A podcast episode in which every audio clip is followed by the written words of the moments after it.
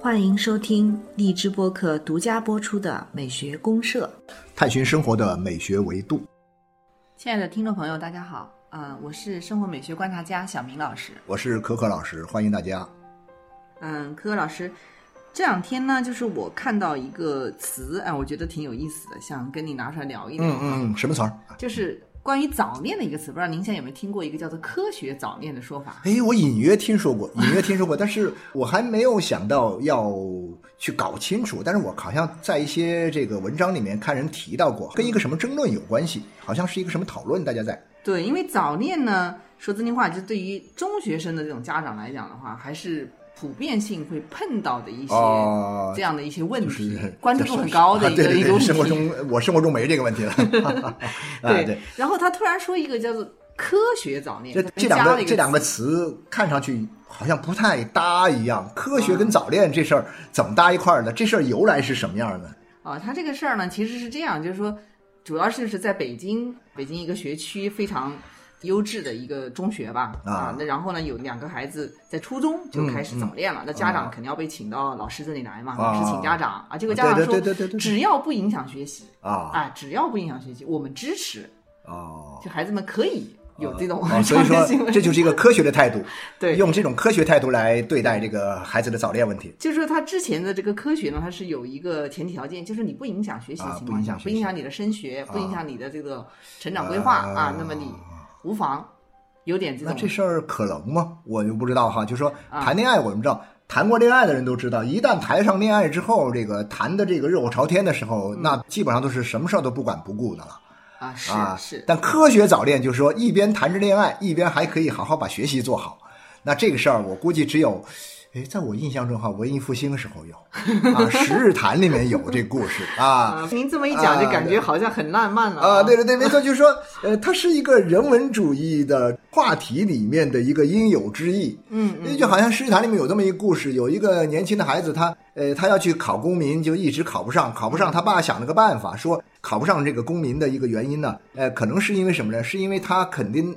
身心不太愉快，嗯啊，然后呢，某些方面受到了阻塞，需要把它打开。啊，打开呢，他就去请教各种各样的这个，就跟我们讲，就去找药方啊，啊，就找药方呢，然后呢，就哎，那别人就给他介绍了一个好的方子，这好的方子就是替他找一女朋友，爱情来了，哎，让爱情来滋养他，然后他受到爱情滋养之后，他的学业就哎。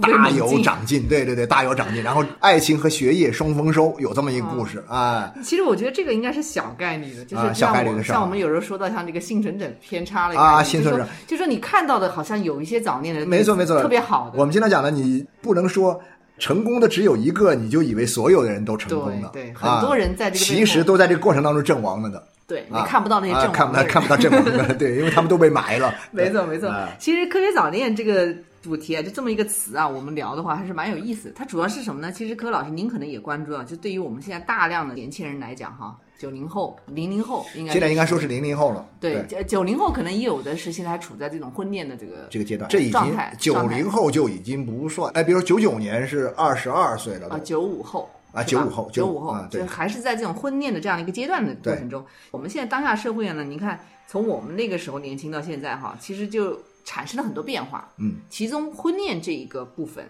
我觉得现在是蛮大问题的，蛮大问题。其实一直都是个问题啊。我觉得，比如说我要听古典音乐，比如说我们今天我想跟大家分享莫扎特的一首钢琴奏鸣曲，就是第七钢琴奏鸣曲。莫扎特的爱情挺值得聊一下的，对对，这样就可以 聊一聊，聊一聊。我觉得有些事儿呢，跟我们今天的人的这个遇到的问题啊，非常非常的像啊啊，非常的像。呃，不仅是爱情问题，还有婚姻问题，都非常非常像。可能也有困局的问题啊，有有有一个困局。所以，我们今天要是来探讨这个如何为我们今天的这个爱情或者说婚姻里面的各种困局去破局的话呢，嗯，可以先从莫扎特这儿开始，先聊一点东西出来啊，我觉得挺有意思的啊。好的，先听一下第七奏鸣曲的前面这个第一乐章的带主题的这段好，嗯，第七钢琴奏鸣曲啊，第七钢琴奏鸣曲，嗯。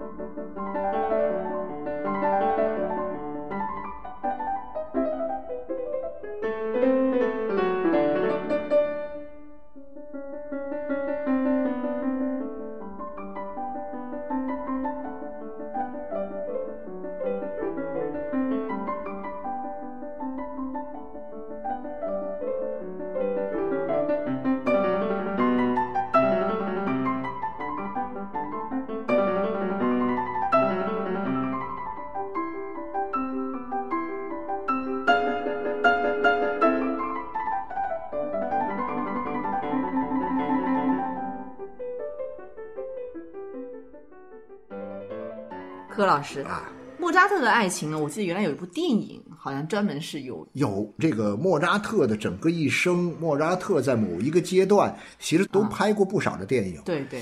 但其实很有意思是什么呢？你们在讲到莫扎特的这个一生的时候啊，就很有趣的是，我就会觉得，其实他的爱情并不是特别浓墨重彩，被人加以描绘和拉来说事儿的。嗯嗯。说的不多。嗯。但是呢，我觉得我们今天聊这个话题的时候呢，嗯，觉得必须要聊。就莫扎特是初恋哈，莫扎特一共才活三十五岁，对，但是各位可能都知道，就说莫扎特他的初恋，哎呀，都是二十一岁了，哎，跟我的初恋是同一个时候，哎呀，我觉得你你不小心透露了，不小心透露一下，我记得那个女孩子当时十多岁吧，应该啊，是她爱上了一个十六岁的女孩，对，十六岁啊，十六岁的女孩啊，这个十六岁的女孩呢也挺爱他，两人其实真是两情相悦，是那个韦伯尔啊，韦伯尔对，二女儿对吧？啊，对，二女儿就是这个。背景大概是这样。啊，因为莫扎特呢从小是被他爹管着，对。他爹真的是教子非常的有一套，嗯，然后呢出成果就不用说了，莫扎特那么棒啊，那么那么光芒四射的这样一种神童，其实很大程度上是他爸调教出来的，啊，有点像我们这个郎朗一样，有点像啊啊对，然后呢这个很长时间呢，他爸都不仅在家里面，在日常生活中调教他、管教他。然后呢，还带着他到处去，就是去各种巡演啊，参加各种各样的活动啊，见各种各样的人呐。就是基本上他一天二十四小时，从来不会离开他爸的这个视线。嗯嗯嗯。呃，他爸管他特别紧。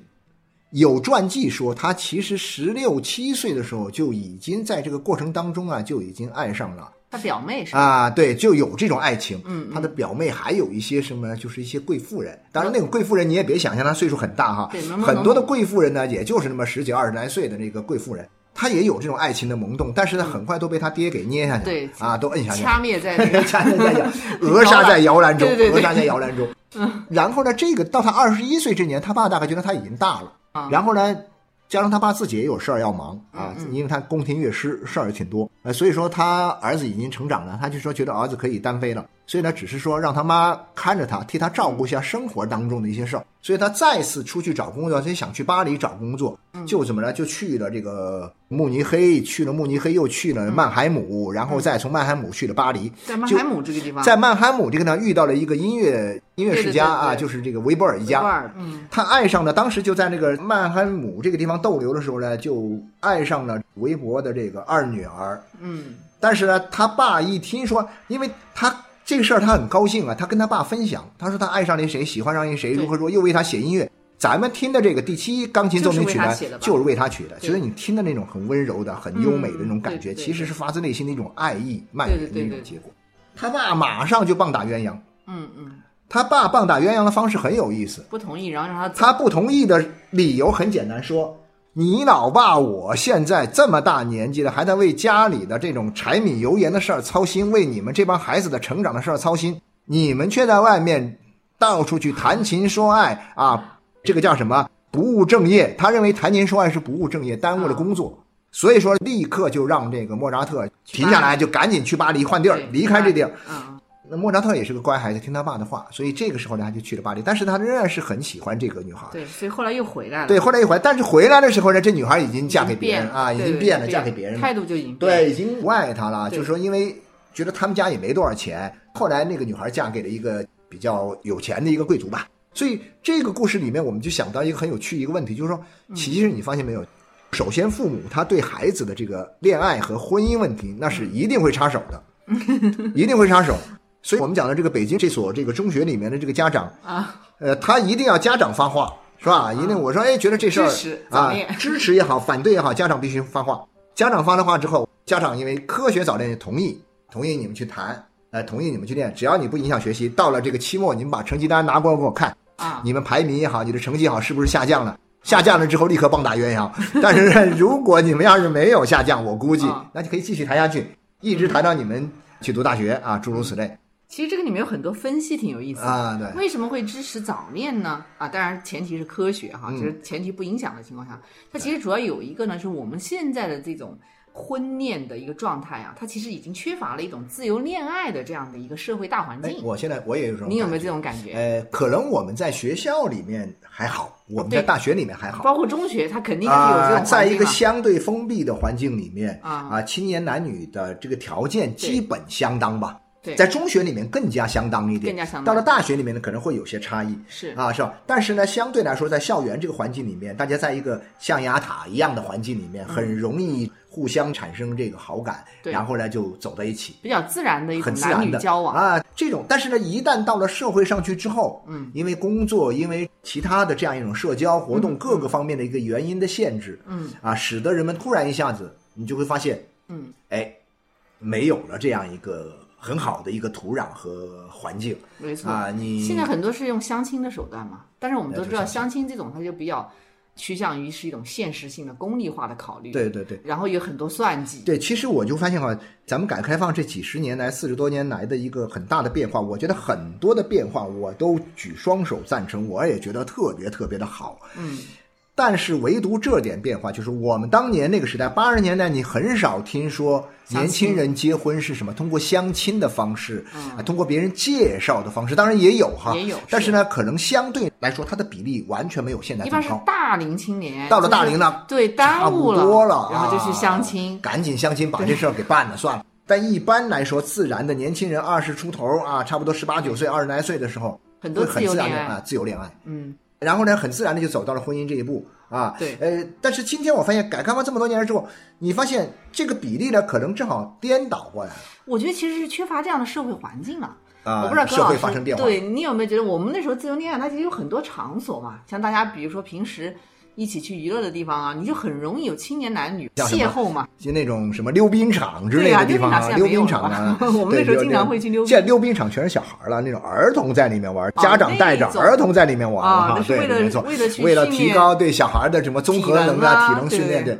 还有一个什么呢？就是那种歌舞厅，呃，歌舞厅。我们那时候八十年代，大家就去那个单位里面，各种单位里面举行的各种舞会，还有一些社会上的那种营业性的一些舞厅里面，都青年男女啊来这儿跳舞，都不认识，然后互相就 哎，刚说的那个围脖，我们以前那时候去的时候，就是哎呀，会想起围脖的那个幺五的那个旋律啊，那是个圆舞曲，圆舞曲啊，圆舞曲。然后你会先哎，你喜欢哪个女孩，你就去请她来共舞一曲。然后那时候经常还会有跳得好的人会教。啊，对，没错，没错，没错，我不会跳，我来教你对，这是个，还有什么类似于像呃那种运动场啊，游泳池啊，游泳池啊，那种都是 属于那种还大家情感发酵的地方哈，很容易聚在一起，很容易邂逅的啊，很容易邂逅，偶遇爱情的地方啊。现在你你有没有这种地方很少？对，而且现在我们的年轻人他基本上就是说都是两点一线的这种一个生活圈的嘛。没错，没错。就网上的交往已经大量的增加了。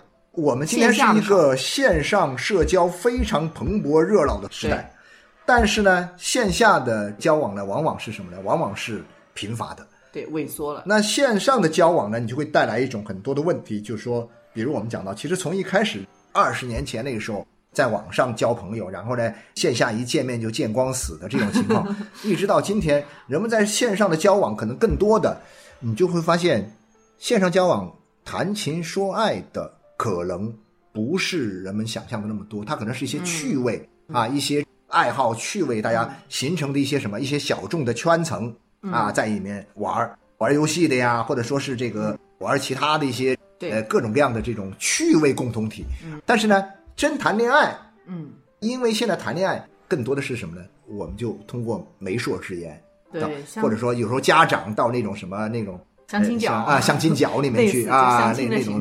式。反而把它当做一个很实际的问题来解决，所以这样的话呢，客观上讲，你就会发现，在我们的社交里面，趣味是一头，婚姻是一头，嗯，然后中间呢，爱情反而就少了。对，因为网络上这种交往，真情实感的东西，它相对还是少。对，然后在很多单位里面，如果说两个人一旦谈恋爱之后呢，一个人就必须要走了，啊，因为因为单位里面单位里面很多的单位规定，包括像很多的。国家的这个机构，或者说还有很多的公司，不能在一个单位。你一个单位里面，如果两个人谈恋爱的话，这一般要走一个啊啊，一般要走一个，因为这样的话呢，确实会带来一些问题嘛。所以说，这些客观原因导致说，确确实实，哎，我去哪里谈恋爱？对，我我跟谁谈恋爱好像？越来越少。对，然后你就会变成一个什么呢？啊，平时的一些兴趣爱好可以得到满足，然后另外一头呢，我的这个婚姻，我通过这种方式，就实际的啊，通过相亲，通过这样一种各种各样的什么世纪佳缘呐，到网上去啊，各种各样的，你花钱花很多钱去相亲，就变成一个很实际的一个很功利的一个目的要去完成的一件任务。那如果说我的年纪还没有到，因为现代人把婚姻的这个时间延长了嘛，结婚的时间延长。以前我们刚说到那个大龄青年，二十七八岁基本上就开始进入大龄青年的这个年龄段了。但今天的话呢？三十岁还不结婚的很正常，很正常，很正常。他已经已经推后了，对，往后推了。对，所以从这个角度上来讲呢，其实我们曾经去想的一种婚恋里面很美好的这种自由恋爱的东西，现在越来越稀缺一点，稀缺了。所以早恋呢，他就说他更多时候讲，哎，毕竟是男女之间正常的一种荷尔蒙的吸引，对，一种青春期的大家的这种萌动的东西走在一起，它也是自由恋爱，没错。就好歹你在这个阶段，你经历了人生中这么一段美好的自由恋爱，所以很多早恋支持者是这么认为的。正因为如此，爱情这个东西其实日益的变得稀缺起来。所以说呢，在少年时代，嗯我们在读中学的时候，嗯，如果说你一旦爱情来敲门了，啊啊，丘比特的神箭射到你这儿了，你就开门啊，那我们肯定开门，肯定要接招了。我们觉得这是一件很美好的事情，而且我们希望它能够一直延续下去。其实我有一点点。不太相同的看法，不太相同，对不对？因为我是觉得青春期的这种爱情呢，其实还是要谨慎，要谨慎哈。对，本身确实是自由恋爱，现在这种环境下来讲，我们不应该去拒绝。嗯。但是早恋的问题是在于你在一个很小的年龄段嘛，就是你可能正在经历一个人的成长的这样的一个非常迷茫的、彷徨的、缺失的这种阶段里面。因为我是觉得这种青春期里面很多。因为爱情造来的这种对，但是我我可能看到是另外一个方面。我觉得说，我们就拿少年心理来说，少年心理有他的迷茫，有他的这样一种彷徨，有他的这种问题，呃，存在很多的问题。但少年时候呢，是我们人生开始去追逐我们的梦想，追逐我们的理想和目标的一个真正开始的时候，对不对？啊，那么在这个时候呢，迷茫困顿是很自然的事情啊。主流还是去追求真善美的东西啊，所以说我就会觉得说，确实。早恋来了，绝对不要关门，关门，不要拒之于门外啊！就是好像说视之为哇，多糟糕的一件事情，很可怕的一件事。当然，您刚刚说到，就是说，哎，如果我们在前面加上一个帽子，就是哎，能不能科学早恋啊？不影响的情况，不影响的情况。但是我想探讨一下，到底这个科学早恋的这个科学具体还有没有什么更多的表现？嗯，其实我觉得应该是对一个人的成长有利，嗯，就可以，因为其实恋爱也好，婚姻也好，它都是一个成长的一个必然经历的阶段。其实是嘛，我有时候这样设想，人是这样的，在那种青少年时期里面，我们有各种各样的问题。我们现在也知道，就是说现在年轻人里面有很多的问题，心理问题很多很多，确实很多，比我们那时候多多了。我们那时候就一个傻傻的，就稀里糊涂就长大了，你知道吧？我有时候，我现在有时候想起我小时候那时候，就这么长大了，我我真的是惊出一身冷汗。我们还是幸福的啊！就其实想想很幸，不能说幸福，是很幸运。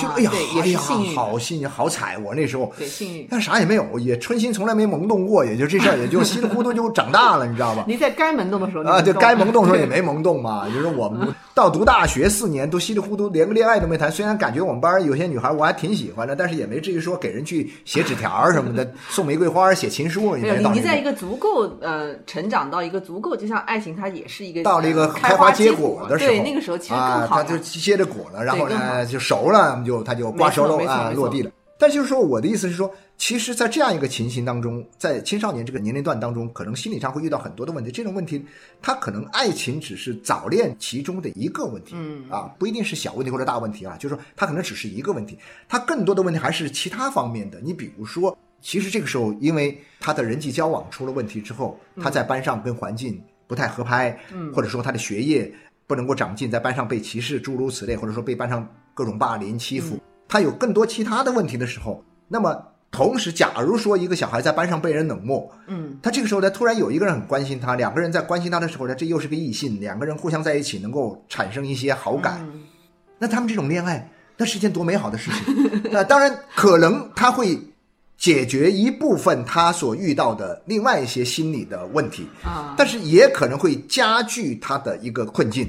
对，这其实是都有可能的，是看这个孩子对原来的他的一个性格呀，啊，他对这个世界的一种态度啊、方法，因为其实青春期最大的问题就是内心冲突嘛。对对对，就是你应该用一种怎么看懂这个世界，然后你用一种什么姿态面对这个世界。对对对。其实青春期主要就是这样的问题。没错。因为我原来很早，我其实有一个就是那个村上春树的那个《挪威的森林》啊，挪威的森林啊，对，很多年轻人都看过。对，那个书其实就是我当时看的感觉特别沉重。嗯。它其实就是有一种这个早恋、青春期那种伤痛啊，或者心理的这种抑郁啊，没练成。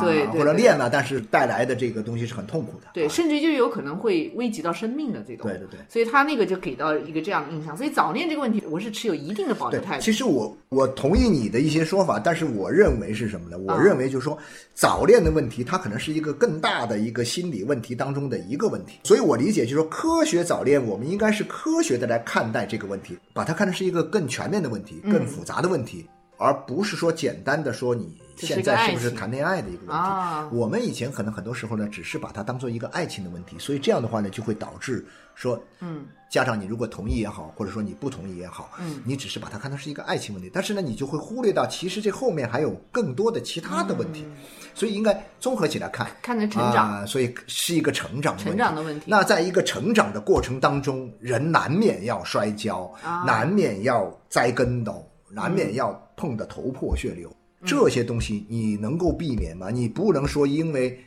不让你谈恋爱，我打压你，呃，让你那个你。哪怕你学习好，很多人学习很好啊，可是他心理问题多得很。是到了大学就爆发出来，或者说大学还没爆发，到了工作的时候，到了以后成家了以后再爆发出来的。没错，这些问题都有。成长问题就比较复杂。是是。他可能是这个路堵了，那个路又出来。对。就是这里反正永远堵不住的。所以说，这个身心的一个全面的发展、健康的发展，其实是我觉得就是说，相对来讲哈，就是咱们也不是讲医学问题哈，呃，是让人的身心能够自由的舒展，在这个问题上。是更有利于心理健康的。嗯，如果他的心理相对健康了，嗯，然后呢，他早恋或者说他不早恋，其实我认为都不是问题啊。我个人是这样理解的，顺其自然啊，就是能够，因为我感觉到更多的心理问题，比如说，包括像很多家庭里面我们遇到的，包括像以前我跟我孩子之间处理这个家庭里面很多问题的时候，就是这种感觉，就是你会发现，嗯，好家伙，我越是要管他，我越是要堵他，嗯。这事儿就越管不住，越堵不了，就会形成一种什么对抗、激烈的冲突和对抗。对，我们都有这个经验啊，都有这种青春期的孩子，就是没办法。那，但是说我就讲，确确实实是近二十年来，可能是九零后。他们成长过程当中遇到的突出问题，九零后、八零后相对来讲这点都不太突出，对，好一点。然后像我这个六零后以前就更没。对，没错。可老师，其实这个科学早恋呢，为什么这个说法提出来以后还有很多支持者哈？这中间还有一个很有趣的是。婚恋的现象，啊，我们也可以探讨一下，就是关于门当户对这个问题。哦，因为刚才我们已经讲过嘛，那它其实是一个相近的群体嘛，家庭背景会家庭背景、成长环境啊，然后教育的背景都很相似。对，在这个时候比较容易合拍，就容易找到你的那个更为匹配的 啊，对对对，匹配度。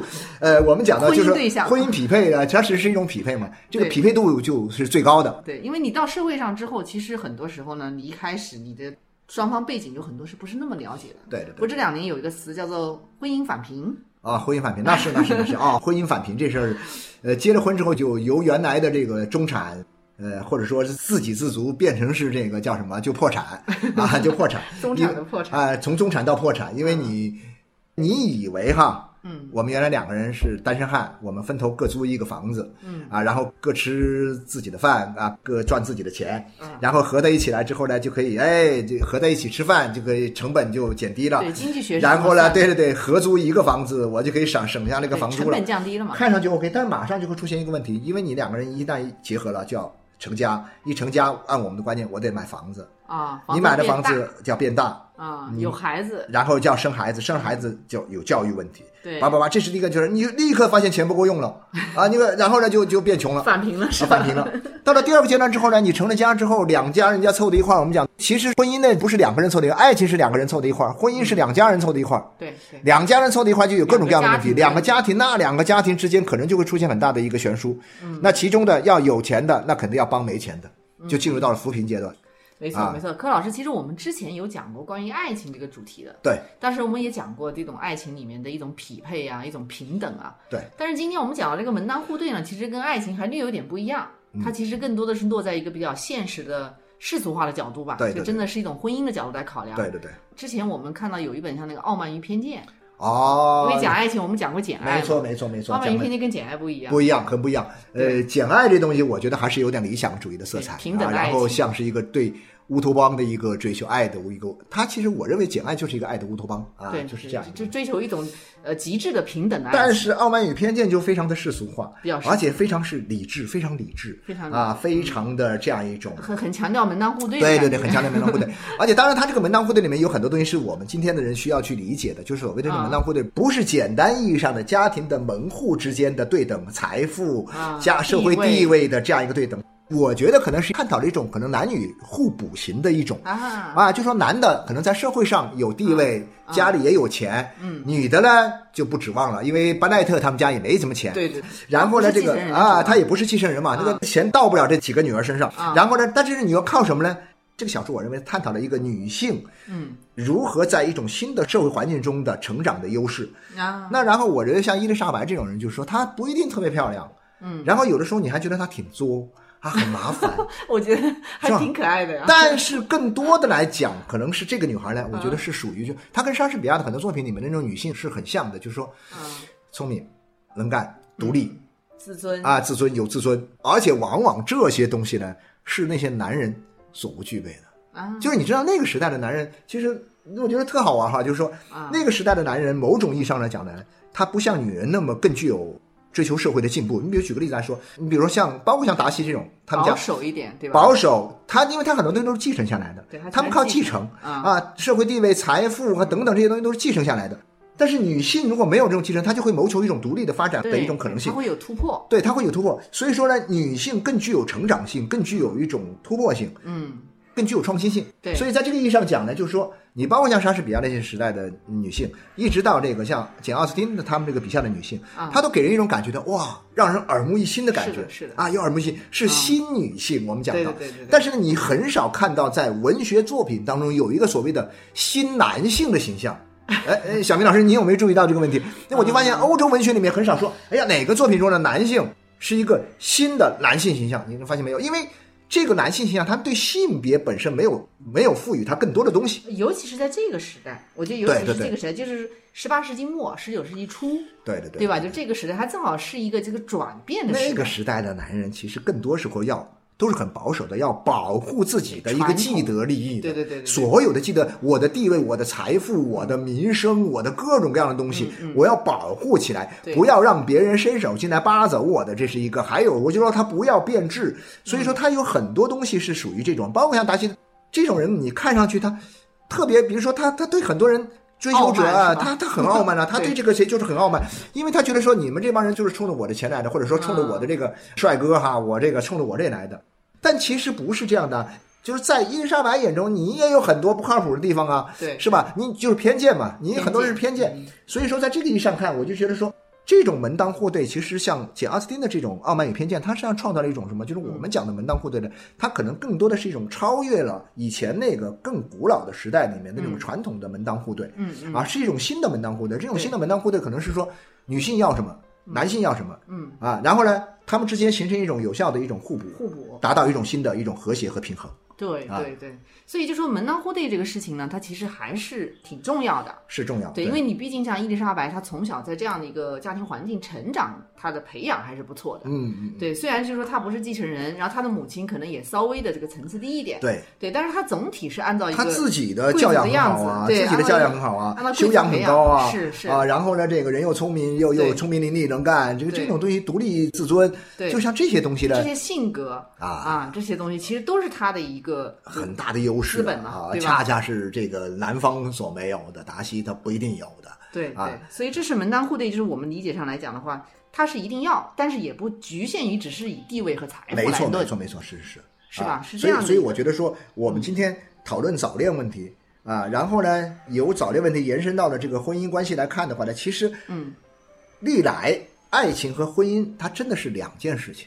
啊，是。它真的是两件事情，但是它可能成为一件事情，嗯。就是说自由谈恋爱，啊。然后谈着谈着两情相悦，然后自然就手牵手，然后走进婚姻的殿堂，走进婚姻。这是我们都要祝福的，然后也是我们大家很追求的一种很很很美好的境界。啊但是，并不意味着走不进婚姻殿堂的爱情就是失败的爱情，就是不好的爱情。对对，因为很多人反对这个早恋的一个原因是因为什么？说你们太早了，你们到时候后面还会经历很多的东西，经历很多东西之后呢，你们可能会变，你们不一定能够走到一起去。嗯。但是话又说回来，我经常就是这样讲，今天确实是在实际生活当中，我觉得。人们已经有了这样一个共识，至少我身边的这些学生啊，我们这个学校里面这些学生，你看看他们很多人，至少有一半学生都会在大学里面谈恋爱。对，大学里面谈恋爱谈恋爱很高。但是呢，真正能够最后走进婚姻殿堂的，我估计，呃，成数并不啊，并不高。对。但是呢，我仍然觉得他们这样很美好啊。嗯啊，因为他们拥有了一段在这样一个青春期里面拥有了一段这么美好的经历，哪怕这个经历最后他失败了分手了，但是呢，你是和平分手的，你是和平了，不要打得死去活来哈那种哈，啊 就是，然后你是和平分手的，我觉得这事儿是一件挺好的事儿，对不对？对，而且有可能成就了自我的一个成长。对啊，你经历了很多东西嘛。经历了这个东西以后，你有时候我心想，哎呀，一个人的人生的价值在于什么呢？不就是在于他经历丰富吗？这至少是一个，尤其是爱情的啊，尤其是爱情的，你不是说我们今天很多人是看。哎呦，以为说一个人很成功呢，就是因为他多金啊，就是他又地位很高，又很有钱。其实我觉得这些东西都是外在的。嗯，内在的来说，更多的还是一种成长。嗯，在不断的成长的过程当中所经历过的人生的方方面面的东西。对，你的积累。啊，这个东西是这东西是你自己的，所以你能够在中学少年时代就谈上恋爱，天哪！你现在想想看，全世界这七十多亿人里面有多少人？能够在少年时候就有幸能够谈一段恋爱，这是不要输在起跑线的另一种吗？呃，对对对，但是你也别刻意嘛，对，不要刻意，不要刻意。所以我觉得就是说这个东西，不赞成刻意。对，反正你就看丘比特这个神箭会不会射到你身上了啊？一旦射中了你，那这是你的万幸，就像天上掉馅饼一样掉着砸着你头上，那你还不赶紧接着呗？但是呢，我们今天只是强调补充一个观点，就是说一定要什么呢？一定要科学。啊，科学对科学理性的，其实科学就是理性，对对对。那这个科学理性其实很简单嘛，就是要综合来看这个问题，不是说简单的，那就是个恋爱问题，跟学业会不会影响学业？我觉得这都有点肤浅。